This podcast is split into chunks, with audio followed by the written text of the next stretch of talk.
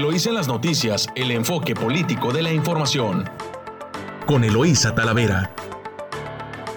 Eloísa en las noticias.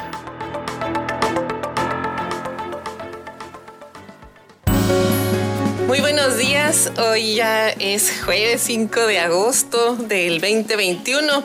Les saluda Eloísa Talavera aquí desde su emisora favorita 929 Amor Mío y desde San Quintín, allá también a través de La Chula en el 98.3 de frecuencia modulada. Saludo a quienes nos escuchan desde Tijuana, Rosarito, Ensenada, San Quintín. Muy buenos días a quienes me acompañan aquí en Controles. Camila López, muy buenos días, Cami. Y allá en San Quintín a nuestra compañera Yadira también. Eh, buenos días y bueno, pues eh, mucha actividad. Eh, cuando pensamos que todos, que hay calma chicha, ¿qué cree? Pues que no, sí hay calma, pero calma chicha, como luego dicen. Vamos a entrar a las notas nacionales los principales diarios nacionales deponen al magistrado billetes por su actuación en el tribunal. Su diario Reforma tumban a Vargas, entra Trife en crisis. De su diario El Universal, rebelión y crisis en el tribunal electoral. Magistrados destituyen de la presidencia a José Luis Vargas. Es un albazo, dice, y se reivindica en el cargo. De la jornada, demanda México ante la Corte de Estados Unidos a fabricantes de armas. Milenio. Crisis en el Tribunal Electoral que ayer tuvo tres presidentes. Excelsior. El gobierno no cede y gaseros levantan paro. El financiero. Fractura y crisis en el Tribunal Electoral. En El Economista, repartidores de gas en el Valle de México levantan paro por el tope a precios. Y de su diario La Razón, crisis, destitución y tribunal con dos presidentes, tribunal electoral con dos presidentes. Y de nuevo, esos son los temas nacionales. Nos vamos a los principales titulares de los diarios locales.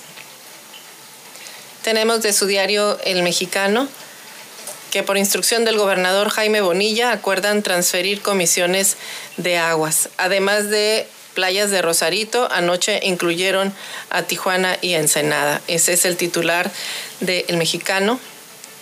También en primera plana de El Mexicano, eh, retoma Baja California aumentos en casos de COVID-19.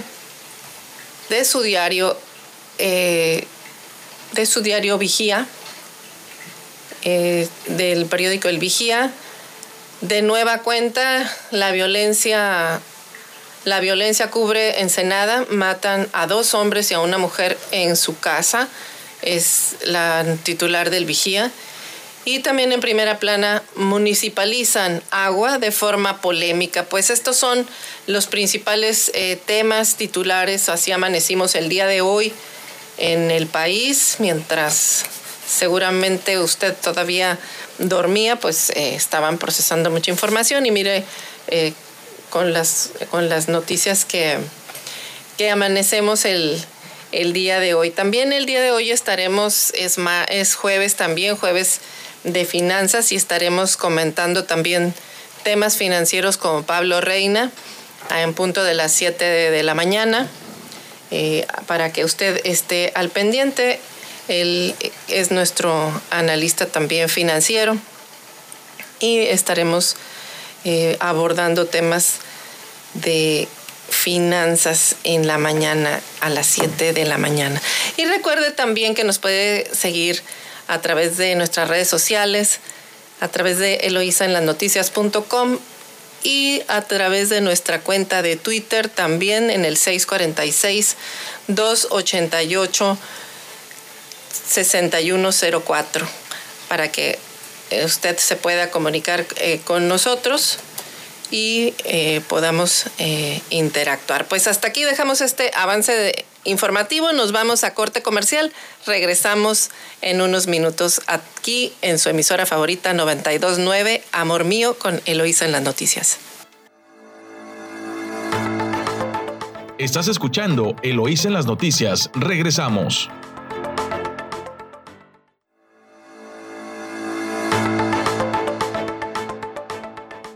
Gracias por escucharnos. Estamos de vuelta aquí en su noticiero Eloisa en las noticias en 929 Amor Mío, su estación favorita, con más información. Y escuche usted de su diario La Voz de la Frontera este, de Mexicali. En su titular es la tercera ola de COVID, será de los no vacunados, repuntan los casos, los casos activos de COVID.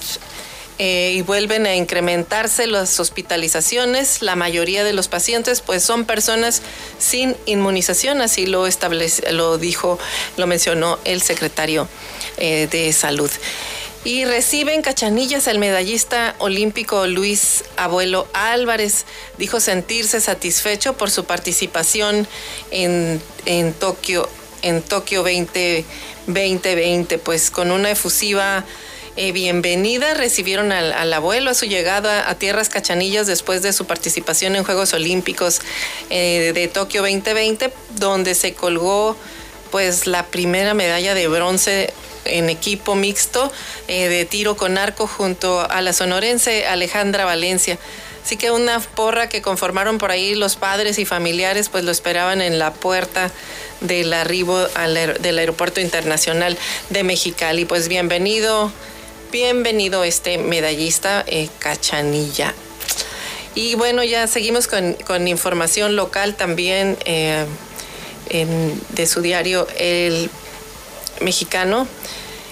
En el tema de las comisiones del, agua, a nombre del gobernador de Baja California, Jaime Bonilla Valdés, el secretario general de gobierno, Amador Rodríguez Lozano, comenzó con la transición formal de las comisiones estatales del agua y este día firmó la transferencia al ayuntamiento de Playas de Rosarito, mientras que con los de los gobiernos municipales eh, de, eh, pendientes de Ensenada y Tijuana Em,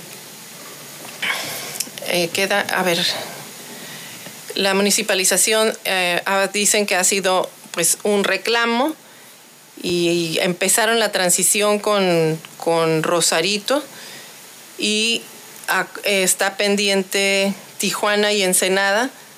Eh, la, están en proceso, en el proceso que iniciará mañana, o sea, el día de hoy. En Tijuana se llegó al acuerdo de inicio de transferencia de bienes materiales que será firmado este jueves por la alcaldesa Carla Ruiz McFarland.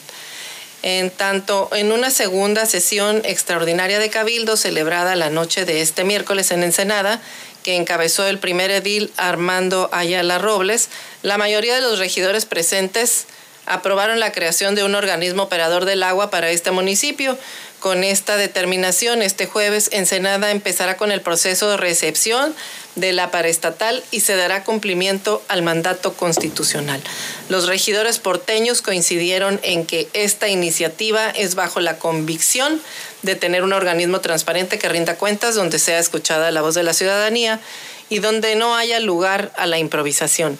Por su parte, la presidenta municipal de Rosarito dijo estar orgullosa y agradecida de la voluntad del gobernador. Pues así, en un hecho histórico, estamos contentos eh, de que siempre que, de que se haya eh, concluido con este proceso. Pues vamos a ver este proceso en qué termina porque pues hay polémica. Y no solo polémica, simplemente pues hay, hay voces distintas, eh, de opiniones distintas. Y bueno, estaremos dándole seguimiento para ver eh, cuál es, cuál es el, la decisión que finalmente se toman. Este gobierno decidió de última hora modificar, modificar la ley de transición, eh, tomar decisiones que impactan a la administración que viene y bueno, pues ya hubo por ahí una respuesta por parte de la gobernadora electa Marina del Pilar. Sin embargo, pues continúan con una decisión que tomaron y estaremos viendo este tema que va a discutirse aún, aún más.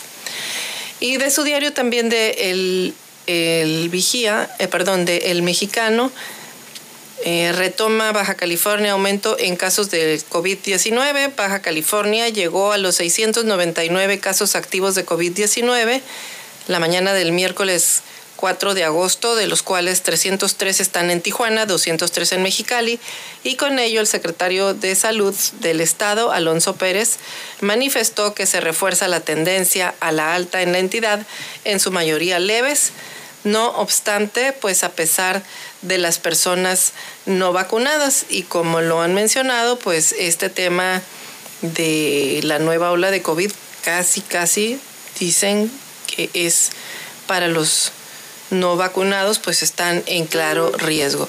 El funcionario reiteró también que en esta tercera ola de COVID las personas no vacunadas pues sufren más riesgo eh, de enfermarse de forma notable, pues ya que son ya que son las personas a quienes se les complica la enfermedad provocada por el virus del SARS-CoV-2.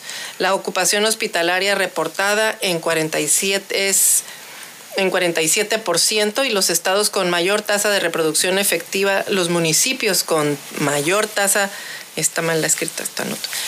La ocupación hospitalaria reportada en 47% y los municipios con mayor tasa de reproducción efectiva pues son playas de Rosarito, Tijuana, Mexicali y Ensenada. De los 699 casos activos, 38 están intubados, 82 están hospitalizados de manera ambulatoria, hay 579 personas. En el mes de agosto han muerto 8 personas, de las cuales 7 no tenían antecedente de vacuna y una tenía un esquema completo. Ninguna persona con esquema completo de vacunación ha fallecido hasta el momento. Eh, de 2.027.000 personas eh, tienen esquema completo de vacunación, lo que lleva a un porcentaje de 75.2% y la meta, la meta sigue siendo llevar, eh, llegar al 80% de vacunación en la entidad. Pues así está eh, también en, información estatal. en el Ayuntamiento de Tijuana trabajan en protocolos para el regreso a clases la construcción de lavados de manos, el uso de cubrebocas y la toma de temperatura y la sana distancia, pues son medidas que van a poner en los filtros de ingreso a los alumnos. El, gobierno de Tijuana, a través de la Secretaría de Educación Pública Municipal, pues trabaja ya en ese proceso de protocolos sanitarios para el regreso de 4.000 alumnos a clases. Y bueno, ya nos vamos a información de su diario El Vigía. Un violento ataque armado perpetrado por desconocidos en el interior de una vivienda pues deja como saldo a tres personas fallecidas y dos más lesionadas. Aquí continúa la violencia, pues no hay eh, detenidos, dejaron el domicilio asegurado, pero no, no cede la violencia en el municipio y eso es pues preocupa porque las autoridades municipales han mencionado que eh, han estado trabajando precisamente en un programa de blindaje 2021 y pues nos dejan, no cesan las muertes violentas en el municipio de Ensenada. Así que pues ahí está también eh, parte de las de los estudios de, presentados por la propia Secretaría Nacional de Seguridad Pública mencionan que uno de, los factores por los que la violencia no cede, pues es la falta de coordinación, también lo dicen los especialistas en seguridad, la falta de coordinación en los de trabajo en los tres órdenes de gobierno tienen como resultado pues que no pueden bajar los índices violentos en los en los estados. Y pues ahí está, ahí está la tarea también pendiente para el estado y para el municipio que pues todavía tienen mucho que atender, sí están entregando eh, para estatales, pero no van a entregar buenas cuentas en materia de seguridad en esta transición. Y bueno, continuamos con información y en este tema de la municipalización polémica del agua, en una nota de Gerardo Sánchez en el Vigía, luego de que había sido rechazada por la mayoría del cabildo la propuesta de creación de un organismo municipal para operar los servicios de agua y drenaje, se realizó otra sesión sorpresiva del cabildo, de la cual la mayoría de los opositores no se enteraron. Pues ya se me hacía raro porque ayer habíamos hablado de que la mayoría de los regidores habían solicitado a la síndico municipal eh, establecer un proceso de controversia y ahora resulta que pues les metieron gol. Por la tarde convocó el presidente municipal y lo menciona aquí la nota, algunos de los ediles que votaron en contra en la primera reunión se quejaron de no haber eh, recibido en tiempo y forma el aviso de la segunda reunión, en la cual sí estuvieron quienes ya habían votado a favor de la primera sesión. Pues ahí les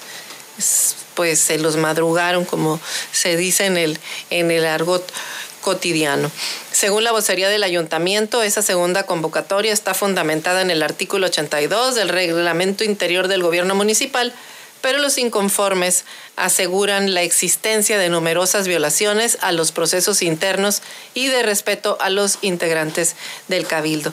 Pues escuche usted, igualito pasó en el Congreso. En el Congreso metieron la iniciativa, se brincaron el proceso legislativo, no convocaron en comisiones a todos, eh, no participaron los organismos interesados ni del agua ni a los municipios los invitaron a hacer el análisis que se debe de hacer, sobre todo en estos temas que tienen impacto estatal.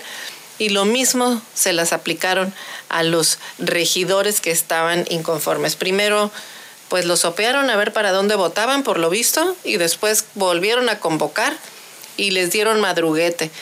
Pues así está terminando esta, este proceso de municipalización y tal pareciera, tal pareciera que es eh, este tema de la municipalización va a como de lugar, a pesar de la inconformidad que ya manifestó la gobernadora electa eh, Marina del Pilar. Y bueno, pues se deja sentir la fuerza y el control que tiene el gobernador Bonilla en los municipios de la zona costa del estado.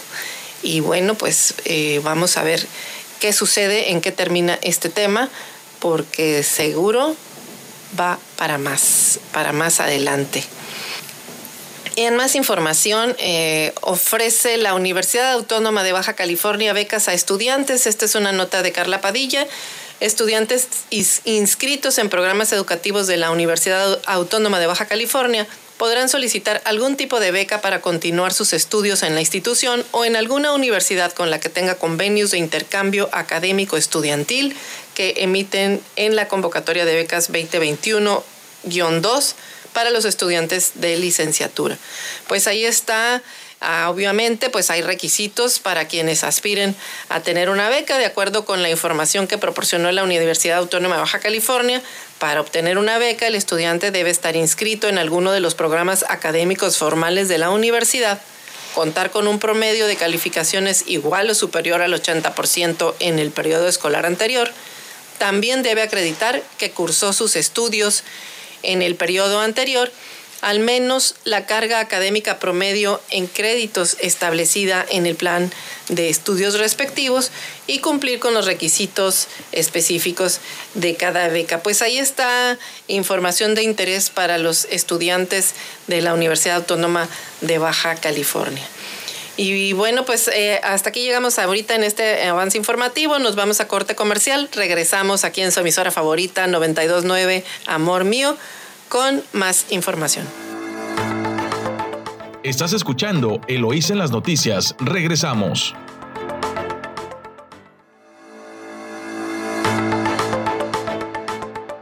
Estamos de regreso aquí en su noticiero Eloísa en las noticias a través de su emisora favorita 929 Amor Mío. Gracias por escucharnos eh, tan temprano, desde las seis y media. Estamos aquí, oh, recuerde que hoy es jueves jueves de análisis financiero y estamos con Pablo Reina. Pablo, muy buenos días, ¿cómo estás? Muy buenos días, buenos días a todos de costa, costa, costa, frontera, fronteras de Matamoros hasta Baja California. Bueno, el día de hoy vamos a hacer un análisis sobre los tipos de, de ahorro que debemos nosotros de contemplar, sobre todo para cuando tengamos que requerir de esos fondos para salir de algún imprevisto. Eh, si usted está ahorrando, pues acaba de dar usted un gran paso siempre hay que empezar con algo, algo pequeño. Acuérdense que cuando nosotros éramos pequeños, ya somos adultos, nos compraban el famoso coquinito o nos llevaban al banco y, los famosos tarjet, eh, libretones o tarjetones o los famosos cuentas de ahorro en donde ibas y depositabas las moneditas que te quedaban y para cuando te dabas este, cuenta que ya tenías una cantidad bastante importante. De eso se trataba la cultura del, del ahorro. Ahora, el ahorro tiene que medirse en función del tiempo. Por cuánto tiempo voy a estar ahorrando y lo tengo que definir a través de un objetivo.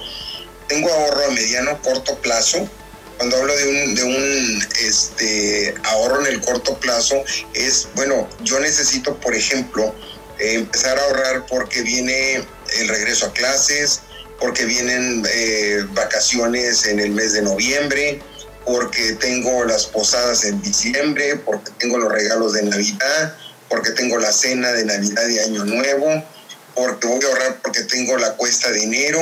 Entonces yo tengo que empezar a generar y cuánto es lo que estoy dispuesto a ahorrar fijándonos un objetivo en forma específica.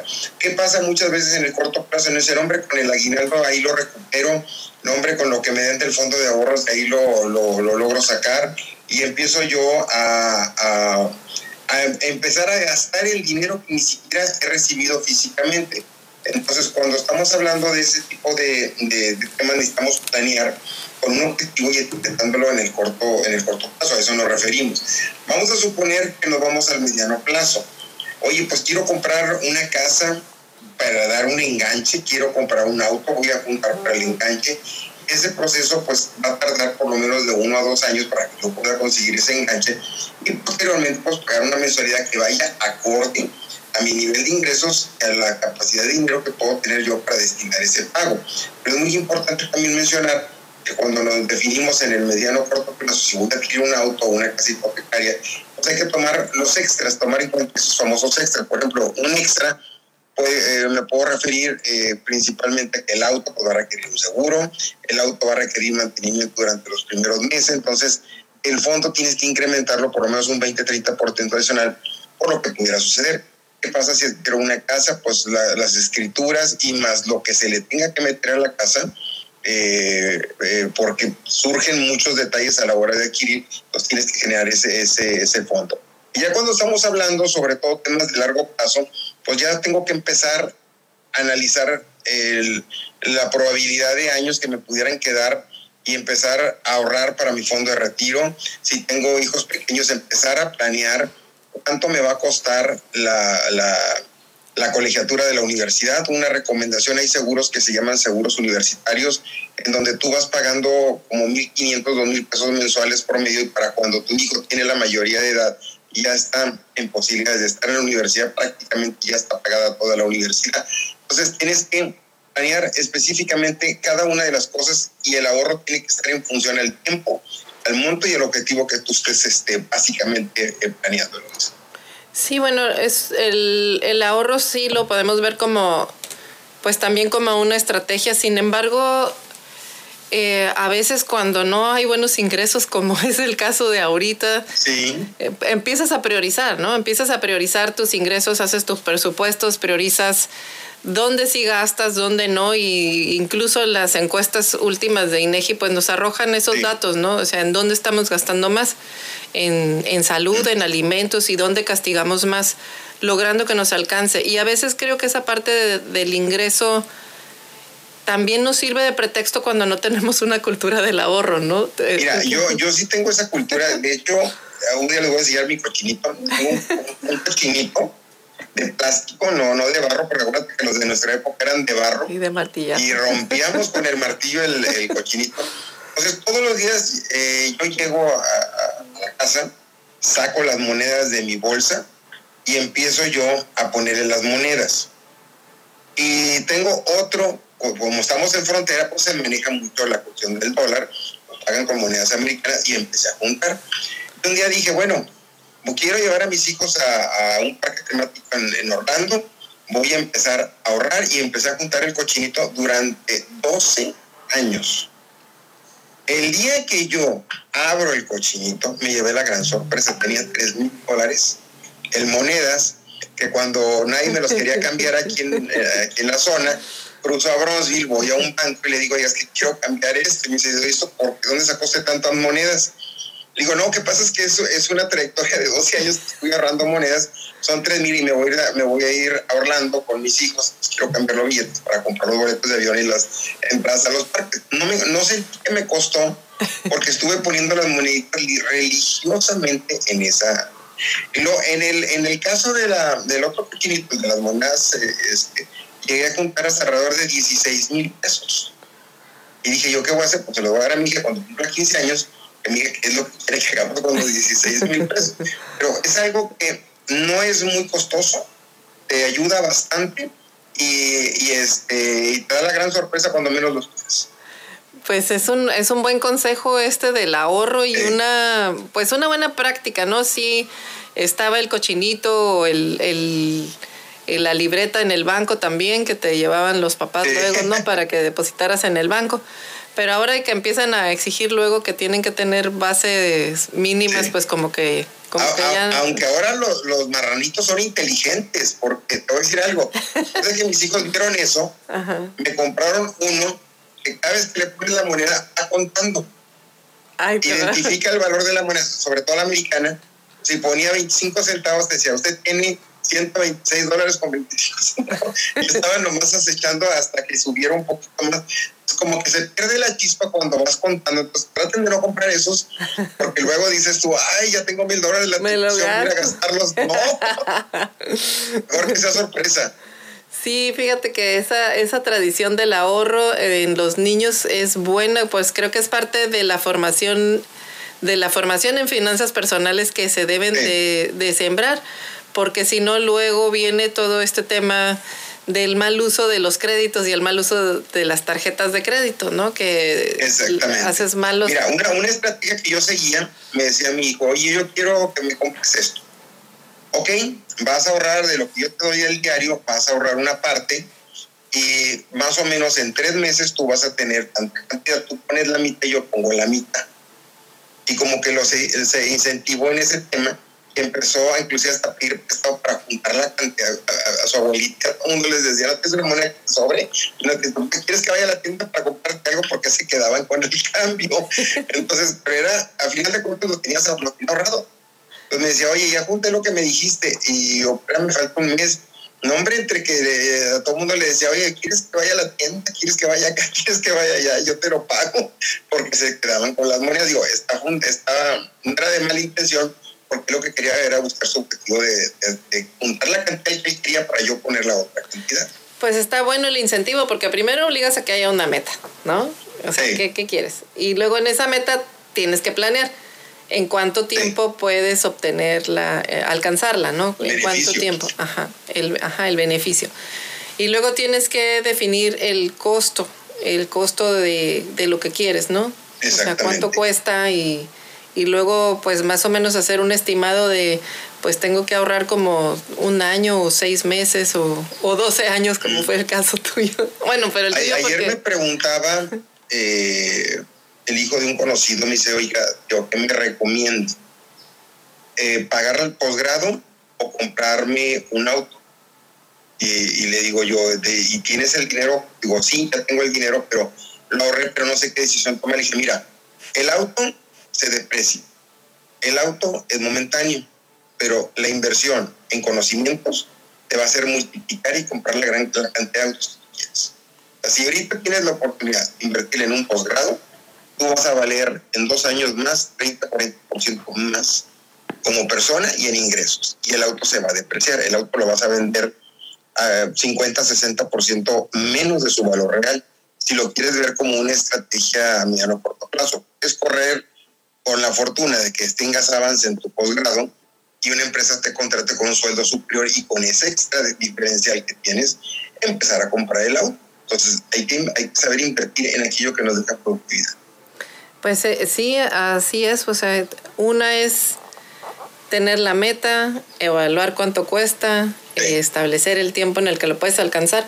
Pero cuando compras también comparas, ¿no? O sea, comparas por un lado precios, pero también estás comparando en qué invertir en este, en este, el costo-beneficio, vaya, ¿no? Exactamente. Muchas personas quieren poner negocios y les voy a poner un costo de tacos. Porque hay muchas. O sea, cree que porque, lo, porque el vecino vende, tú vas a vender. No sé si, si vieron el fenómeno cuando antes de que salían las tiendas de conveniencia pequeñas, eh, en una cuadra había hasta cinco tienditas. Y, y, todos manejaban una estrategia y todos vendían, pero no planearon un crecimiento, una, una, una expansión, un desarrollo, no lo planearon porque no lo visualizaban en el mediano corto plazo. Y se fueron quedando las famosas tienditas. Decía una persona, es que una tiendita le, le da trabajo a 15, 20 personas. Llega una tienda de conveniencia y se rompe la cadena de mantenimiento de, laboral y de personas y de todo, porque tienes que transformarte. Una vez, lo como anécdota, una vez llego a una, a una tiendita de una colonia, me reconocen y me dice, oiga, señor Reina, no me pudiera dar un consejo, es que mire, en esta esquina me están poniendo una tienda de conveniencia del color amarillo, en esta otra esquina me están poniendo una tienda de conveniencia del color rojo. Dice, ¿qué hago? Le dije, muy sencillo, dice, vaya, revise lo que ellos tienen, busque productos que ellos no pueden colocar y promueva lo que ellos no venden. Entonces fui, puso un letrero afuera, estimado cliente de la mini super estrella. Les informamos que aquí tenemos lo que no tiene el amarillo y lo que no tiene el rojo. Nosotros sí lo tenemos. Véngase para acá. Una que, o sea, muy buena la creatividad. Muy buena la creatividad. Bueno, pues ya escuchó a Pablo Reina aquí, tomé una nota, Pablo. Definimos metas, Planeamos el tiempo en el que queremos alcanzarla, eh, definimos el costo, calculamos cuánto se debe de ahorrar para poder obtener eso, eso, ese meta que planeé, comparamos presupuestos y tomamos la decisión de cuál de las cosas que quería me da más. Y no compre un cochinito electrónico. Y no comprar un cochinito electrónico para que Porque la tentación de lo que llevas ahorrado va a hacer que el cochinito no llegue al mes, a, la, fecha objetiva. Pues fue Pablo Reina aquí con finanzas personales y también para las pequeñas y medianas empresas. Muchas gracias, Pablo. Gracias a ti, saludos a todos. Hasta luego, hasta luego. Gracias por escucharnos. Gracias. Nos vamos a corte comercial aquí en su emisora favorita 929 Amor Mío. Estás escuchando Eloís en las noticias. Regresamos. Estamos de vuelta aquí en su noticiero, lo hizo en las noticias en 929 Amor Mío, su estación favorita, con más información. Y mire, regresamos al tema del COVID. Eh, hay una nota titulada, eh, eh, perdón, de una nota de Carla Padilla en el Vigía y titulada Inevitable en Baja California, tercera ola COVID. La tercera ola epidemiológica de COVID-19 en Baja California es inevitable, aunque no se ha llegado al punto más alto de casos confirmados, aseguró el secretario de Salud, Oscar Pérez Rico.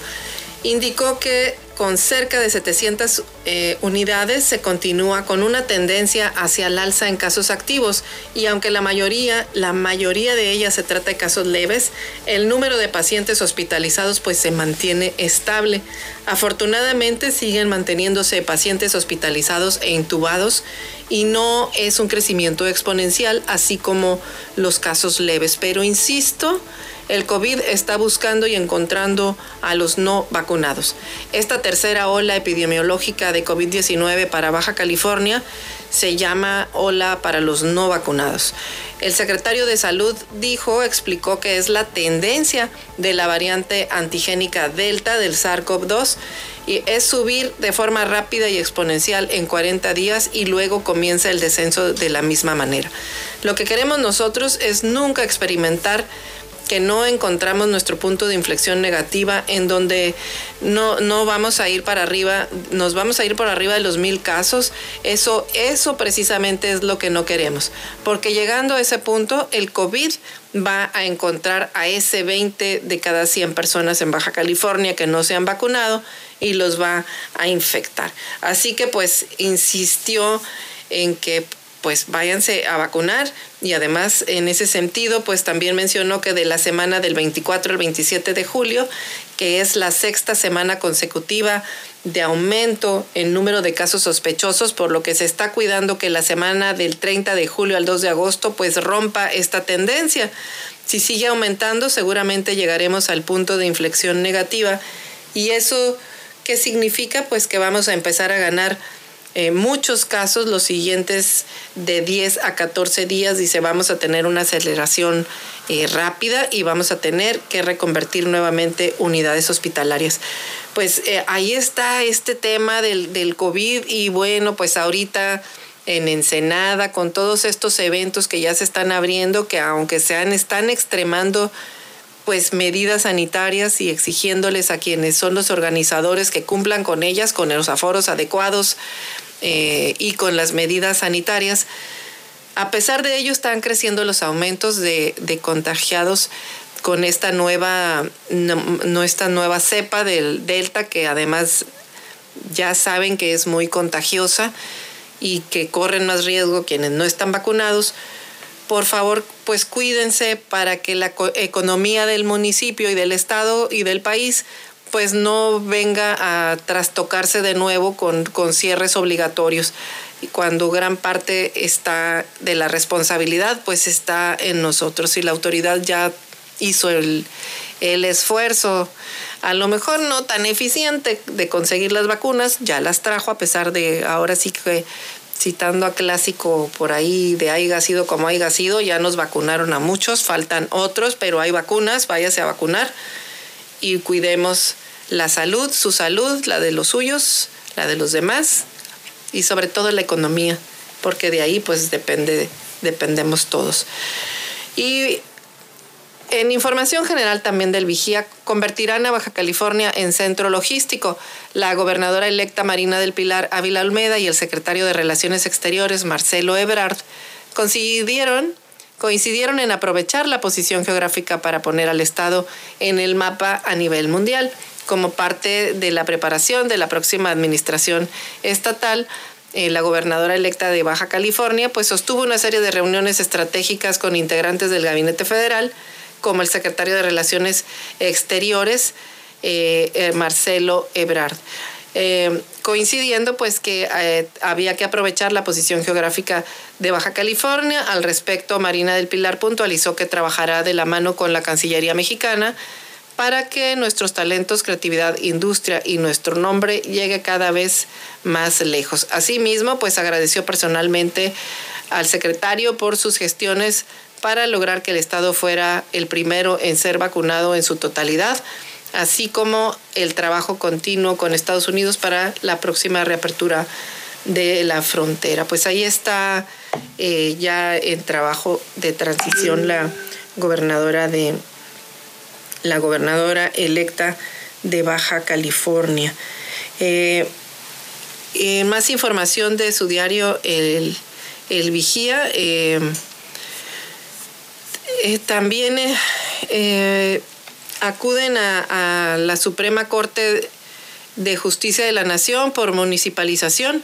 Los síndicos de Mexicali, Tecate y Playas de Rosarito presentaron controversias constitucionales ante la Corte en contra de apropiar los organismos operadores del agua. Pues como vemos, este tema va a seguir. Aquí las sindicaturas de los ayuntamientos de Mexicali, Tecate y Playas de Rosarito presentaron controversias constitucionales en contra de la municipalización de los organismos operadores de agua.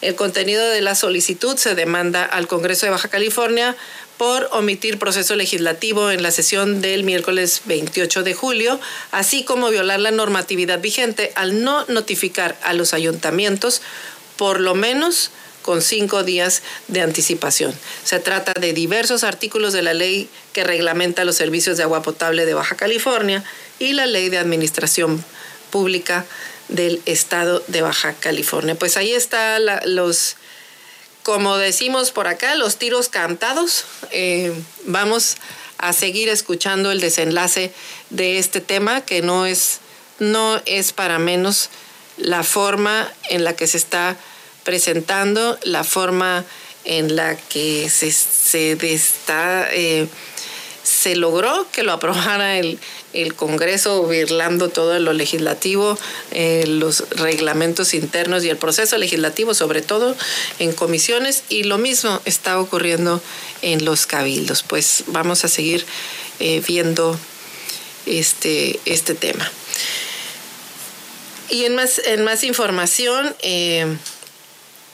es Césped quien contamina la playa. Vamos a la playa, sigue la Césped dando de qué hablar Es una nota de Gerardo Sánchez del Vigía y es que la Comisión Estatal de Servicios Públicos de Ensenada pues es la única fuente de contaminantes de descargas residuales en el arroyo del Gallo, pues en una inspección realizada en, en esa zona por la Comisión Estatal para la Prevención de Riesgos Sanitarios no se encontraron más descargas irregulares. Eh, el titular de COEPRIS, eh, Marco Aurelio Gámez Servín, informó lo anterior y explicó que en la inspección realizada en el arroyo El Gallo y desembocadura al mismo mar, no se detectaron otras fuentes de contaminación por descargas, solo algunos afluentes pluviales.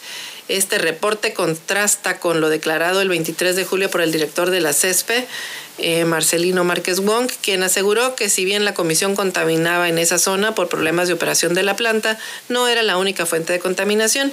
Sin embargo, la inspección y reporte de COEPRIS señala que no existe ninguna descarga ilegal o irregular detectada de empresas o de viviendas, eh, solo de la Comisión Estatal de Servicios Públicos. Game Servín indicó que tanto el titular de la CESPE como Salomón Faz Apodaca, secretario de Manejo y Saneamiento y Protección del Agua, se comprometieron a resolver este problema en el presente mes, explicando que diversas fallas en el sistema operativo eh, de la planta tratadora de aguas negras del Gallo serían corregidos en este lapso. Se comprometieron eh, añadió el titular de COBEPRIS a realizar diversas acciones para bajar los niveles de contaminación mismos que han alcanzado hasta 24 mil partículas de enterococos por cada 100 mil mililitros de agua, a niveles de, de 2.000 y se mantiene la tendencia eh, de disminución de contaminantes. Bueno, pues las sanciones que se aplicarán a la CESPE por estos problemas de contaminación y que ponen en riesgo a la salud de los bañistas, explicó que se revisan actualmente por las áreas jurídicas, las cuales podrían ser posibles sanciones también contra la paraestatal. Y bueno, también la pandemia, la, la pandemia nos dispara la ansiedad y la depresión. Aquí el Instituto de Psiquiatría del Estado de Baja California indicó que la ansiedad y la depresión y el estrés han sido catalogados por la Organización Mundial de la Salud como problemas de salud mental preocupantes durante el presente siglo además de que se han identificado por la irrupción del COVID-19 sus consecuencias económicas y sociales. Pues ahí está este tema. Nos vamos ahorita con información de San Quintín. Vamos a ver cómo amanece San Quintín aquí en su diario El Vigía, en su sección de El Valle pues invertirán millones en calles del Valle de San Quintín, de 18 a 25 millones asignados al nuevo municipio a través de recursos federales. El Consejo Municipal Fundacional de San Quintín decidió invertirlos en el revestimiento de calles de las delegaciones de San Quintín, Vicente Guerrero y Camalú. Pues ahí está una inversión importante para San Quintín. Además, eh, hay una nota que dice que entra en vigor el acuerdo de ganado entre México y Estados Unidos. La Secretaría de Agricultura y Desarrollo Rural, informó que entró en vigor el protocolo para la movilización de ganado de alto riesgo proveniente de los atos libres certificados eh, por el Servicio Nacional de Sanidad, Inocuidad y Calidad Agroalimentaria, la SENACICA.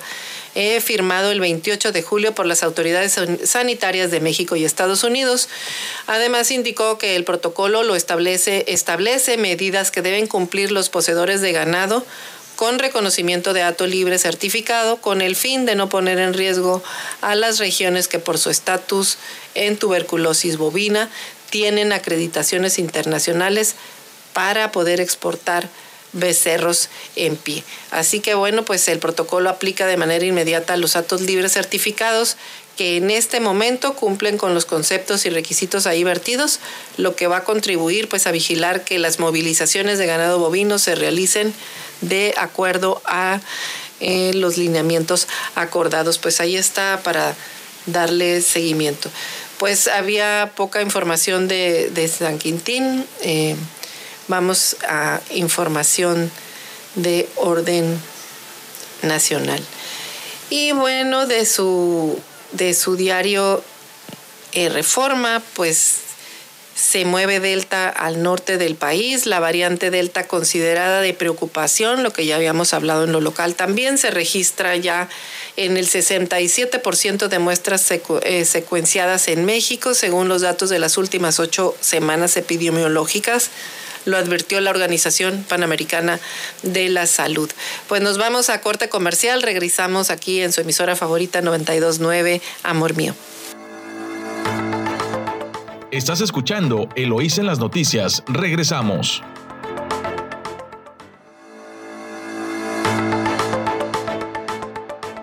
Estamos de regreso aquí en su emisora favorita 92 929 Amor Mío y estamos entrando a notas nacionales. En, información nacional presentó el, el, gobierno de México presentó una controversia eh, a Estados Unidos, demandó México a fábricas de armas de Estados Unidos. El gobierno de México interpuso una demanda civil en contra de fabricantes de armas en Estados Unidos a los que acusa de prácticas ilegales y negligencia que facilitan el tráfico de armamento que es usado en miles de asesinatos en el país. La acusación fue presentada por la Secretaría de Relaciones Exteriores ante, ante una corte federal en Boston, Massachusetts.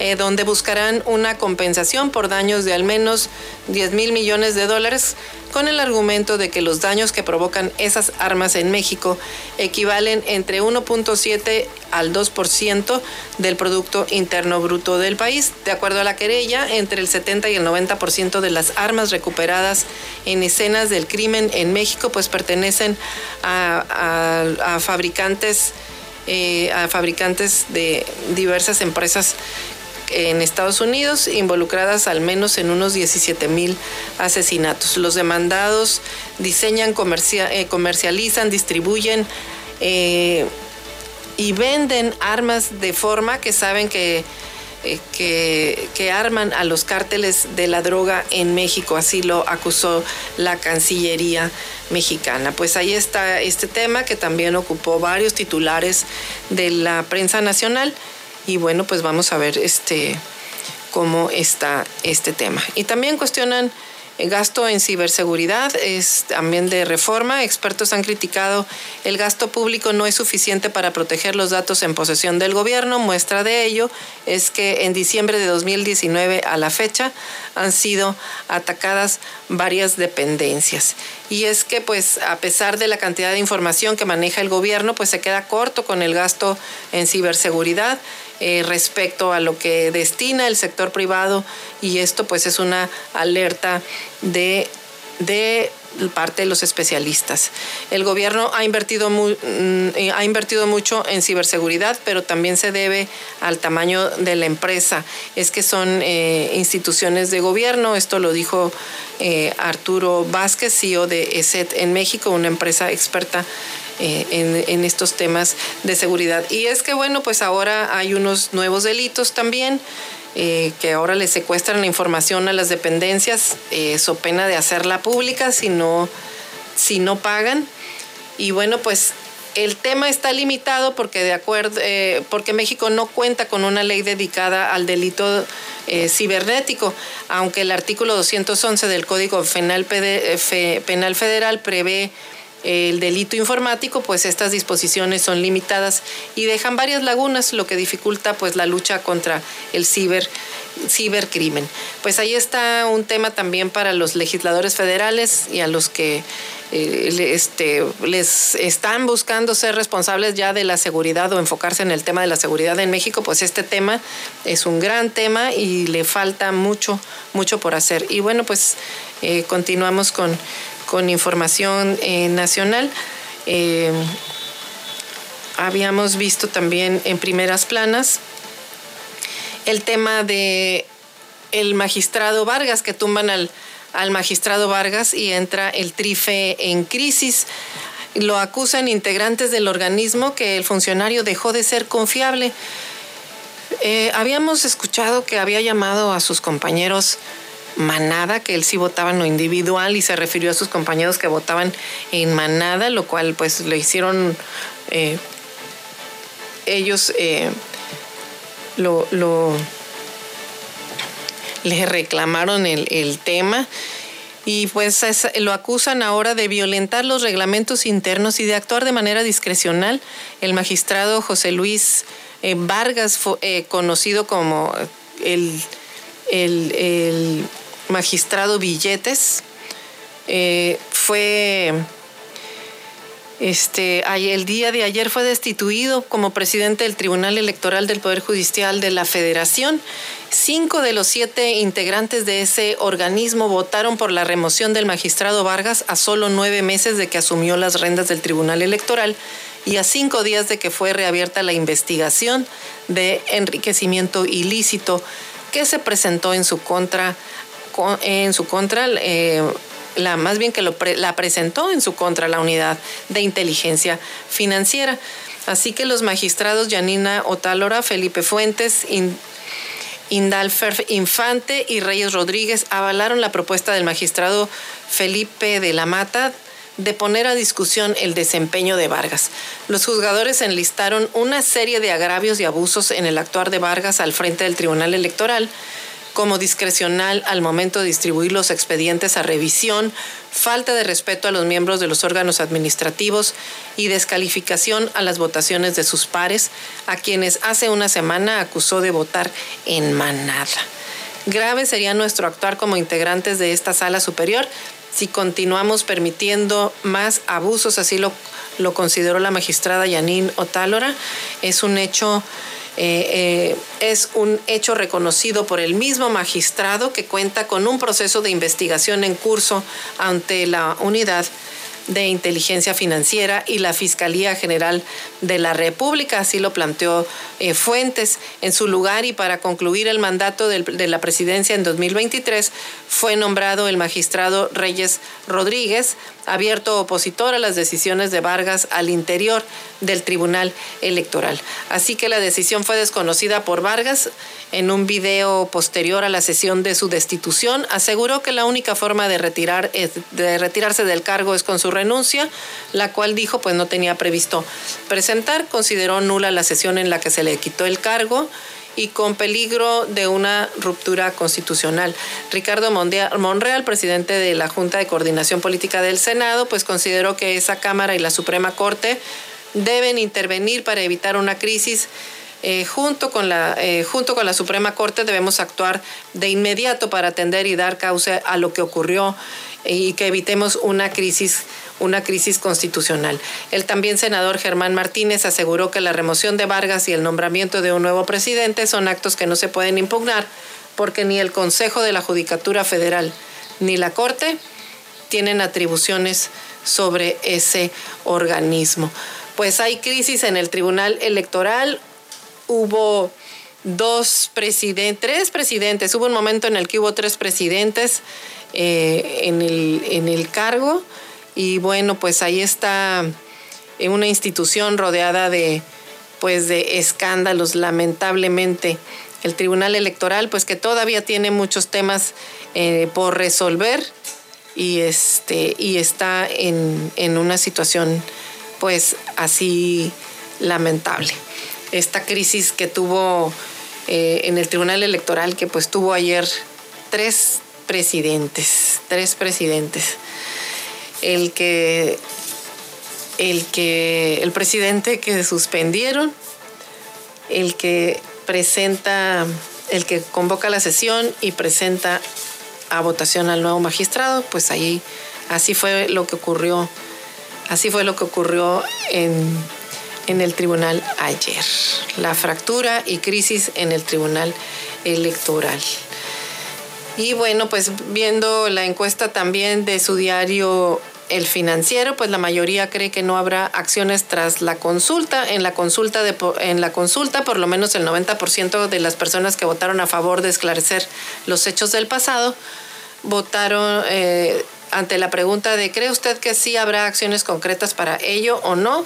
El 43% dice que sí y el 53% votó que cree que no va a pasar nada y el 4% dijeron que no cabe. Y bueno, mire, una mala noticia, este cayeron ventas de autos en julio. En julio pasado las ventas de autos sufrieron una caída de 7.4 eh, por ciento contra el mes de junio del año anterior, según el INEGI.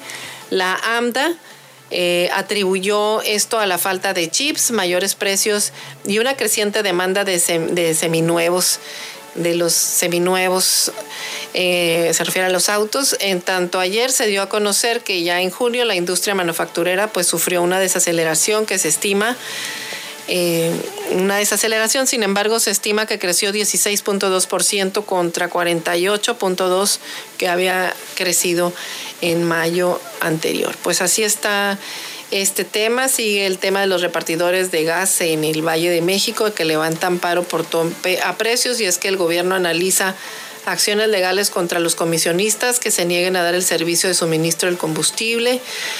Y por la parte, el control de precios es innecesario, así lo dice el Consejo Coordinador Empresarial, pues refleja los precios del gas en mercados internacionales. Y pues ahí hay un cambio de pichada a la, a la economía mexicana que ya se regía por control de precios en el mercado y ahora nos vuelven a las, a las a las cuotas, a los topes, a los precios topados.